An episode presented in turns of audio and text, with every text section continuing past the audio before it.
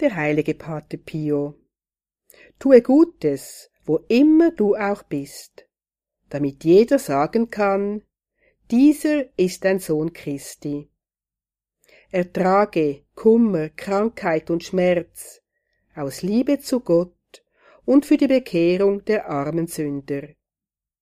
Schütze den Schwachen, tröste den, der traurig ist.